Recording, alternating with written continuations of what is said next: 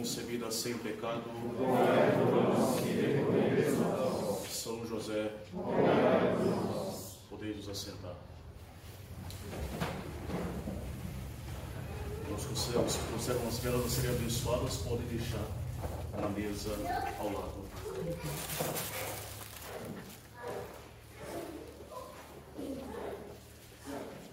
A festa, o dia 2 de fevereiro, é a festa que vai concluir todo o mistério do Natal. Enfim, no dia de hoje nós terminamos todo o mistério do Natal de nosso Senhor Jesus Cristo. É uma festa que é rica em vários mistérios. Por isso ela é chamada festa da purificação de Nossa Senhora, festa da apresentação de Jesus no templo, festa do encontro de Cristo por Simeão e a festa da Candelária, a grande festa das velas. A festa tem o nome de purificação de Nossa Senhora em comemoração deste dia em que Maria Santíssima, em obediência à lei mosaica, se apresentou no templo de nosso Senhor 40 dias depois do nascimento de nosso Senhor Jesus Cristo. Deus, ele deu no Antigo Testamento duas leis ao povo hebreu concernindo o nascimento de uma criança. A primeira, a mulher que tinha dado à luz a uma criança de sexo masculino, ficava privada de entrar, entrar no templo de Jerusalém 40 dias depois do parto. Passado esse tempo, ela deveria se apresentar no templo e oferecer um cordeiro ou duas rolinhas ou dois pombinhos e entregar ao sacerdote para que ele rezasse por ela. Com este rito, de novo, a mulher era, lhe era permitido entrar outra vez no templo de Jerusalém. Mas é bem evidente que não seria esse o caso de Nossa Senhora e ela o sabia bem. Porque, porque a conceição do seu filho ela foi milagrosa através da sombra do Espírito Santo que a cobriu e ela concebeu sem que a sua virgindade fosse ferida. Também o parto de Nossa Senhora foi de maneira milagrosa, permanecendo ela com a sua inviolável virgindade. Aquela que já era puríssima, virgem antes, durante e depois do parto, não deveria normalmente ser contada entre as filhas dos hebreus que deveriam ser purificadas. Maria, porém, ela prefere obedecer à lei e se parecer diante dos homens como uma simples mulher, como as outras, sem exaltar diante das outras mulheres o seu privilégio de virgem e mãe de Deus. E ela oferece por si mesma o sacrifício da sua pobreza, dois pombinhos, nos dando assim um grande exemplo de verdadeira obediência e de grande humildade. A festa de hoje também tem o nome de festa da apresentação de Nosso Senhor no templo, lembrando esta segunda lei que impunha aos pais da tribo de Levi a obrigação de dedicar o filho primogênito ao serviço de Deus. E as crianças que não pertenciam à tribo de Levi, como era o caso de nosso Senhor Jesus Cristo, que era da tribo de Judá, essas crianças deveriam ser resgatadas a um preço de cinco ciclos que era pago no templo de Jerusalém. Isso porque todo primogênito, quer homem, quer animal, pertencia a Deus, nosso Senhor. Mas esta apresentação de Nosso Senhor no templo tinha um sentido mais profundo. O menino Deus ele faz já naquele momento o ofertório da sua vida ao Pai eterno pelas mãos de Maria Santíssima. É o seu primeiro sacrifício público, é o ofertório da sua pessoa que ele faz pela nossa salvação. Ele é o, é o primeiro passo que nosso Senhor Jesus Cristo, obediente ao seu Pai, dá para a nossa salvação. Ele que será obediente até a morte e morte de cruz. A festa de hoje tem também o nome de encontro de nosso Senhor por Simeão.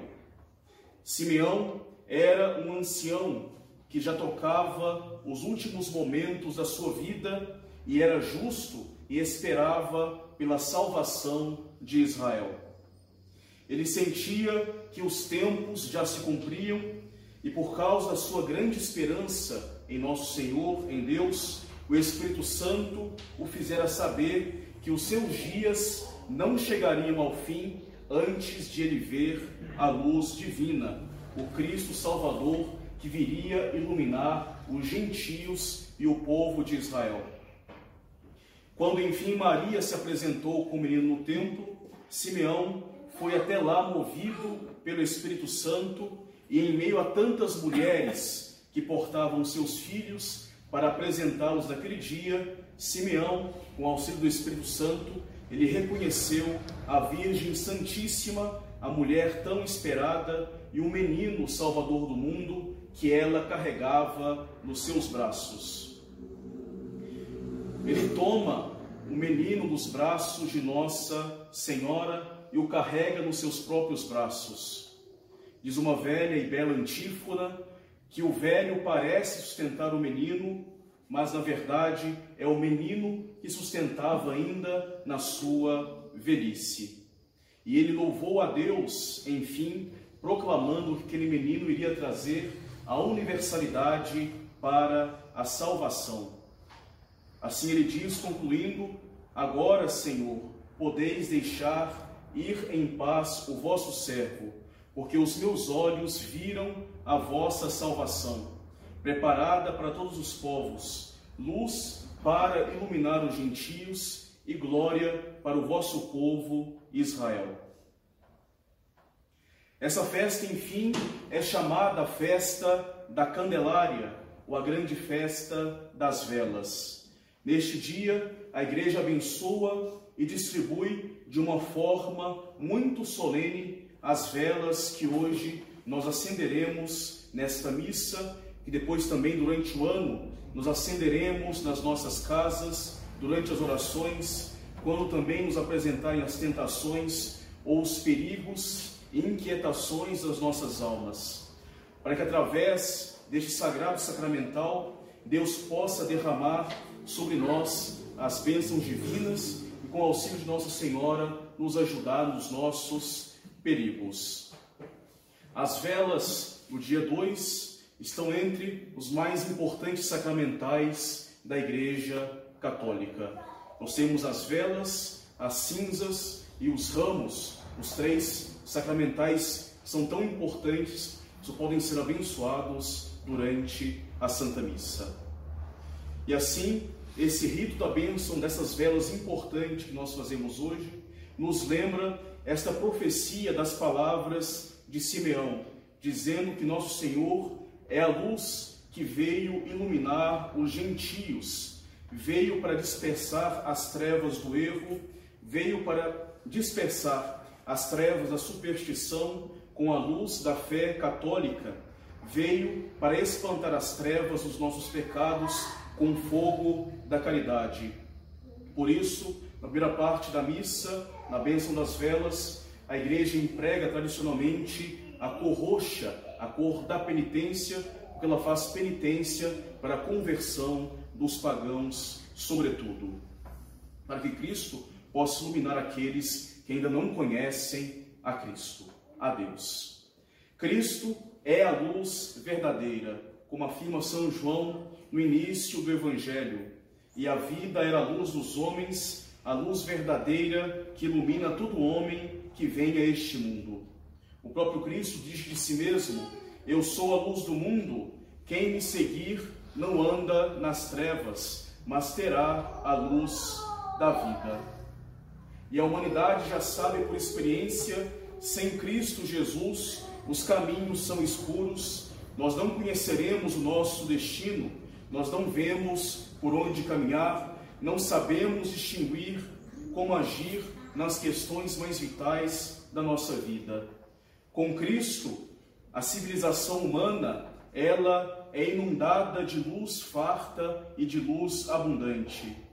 Basta um olhar atento na história da humanidade para perceber que em tudo quanto a igreja teve as suas influências, houve um extraordinário brilho do progresso humano em todos os sentidos. Cristo é a luz, a luz que brilha nas trevas, a luz que dispersa para longe as trevas. Ele nos ilumina pela sua doutrina e pelo seu santo evangelho. Por isso nós alumiamos as velas hoje durante o evangelho. Ele nos ilumina através dos seus sacramentos. Por isso, na missa de hoje nós acendemos as velas durante o cânon da missa. Ele nos ilumina pela voz dos seus apóstolos, dos seus ministros, enviados ao mundo inteiro para anunciar e para instruir as nações. Através dos seus exemplos, nosso Senhor nos ilumina, nos ensina a humildade, a caridade, a doçura, a obediência, a pobreza, a paciência e todas as virtudes que ele exerceu de forma excelente. Essas velas que hoje nós benzemos também devem representar cada um de nós aqui presente, verdadeiros cristãos que foram abençoados e consagrados pelo seu batismo e também pelos demais sacramentos. Devemos ser como chamas ardentes, abrasados pelo amor de Deus, movidos pela caridade de Cristo no nosso interior. Devemos ser como verdadeiras velas, luzes nas mãos de Deus, acesas com o fogo do Espírito Santo, para iluminar no exterior através dos nossos bons exemplos, através das nossas santas obras, através dos nossos bons conselhos. E assim, como a vela que se doa completamente para iluminar, que derrete fazendo o sacrifício da sua vida, da sua matéria para poder dar a luz, assim Cristo se deu completamente a nós e também nós saibamos, segundo a vontade de Deus, oferecer o sacrifício da nossa vida pela salvação da alma daquelas pessoas que nós tanto amamos. Que a Puríssima Virgem Maria, Mãe de Deus, que hoje se submeteu à purificação legal do judaísmo, possa nos inculcar um grande amor à virtude da pureza, pureza que tão somente pode ser conseguida pelo amor e prática completa desta virtude da pureza, usando sobretudo os meios da oração. Queira a Puríssima Virgem Maria nos conduzir pelo caminho das santas virtudes e que o mistério que nós hoje celebramos nesse dia possa nos inculcar o amor à virtude da pureza, da humildade, da obediência, da pobreza que nós vemos no mistério do Evangelho e da missa de hoje, para que nesse mundo nós não sejamos como velas apagadas que não servem para nada, mas como velas acesas que se consomem de amor de Deus, iluminam o próximo com a santidade dos exemplos, das obras e das palavras. E assim, fazendo isso, no final das nossas vidas, nós poderemos, com toda convicção, com todo amor a Deus, dizer, como disse Simeão: Agora, Senhor, podeis deixar partir em paz o vosso servo, porque os meus olhos viram a vossa salvação. Louvado seja nosso Senhor Jesus Cristo. Em nome do Pai, do Filho e do Espírito Santo. Amém.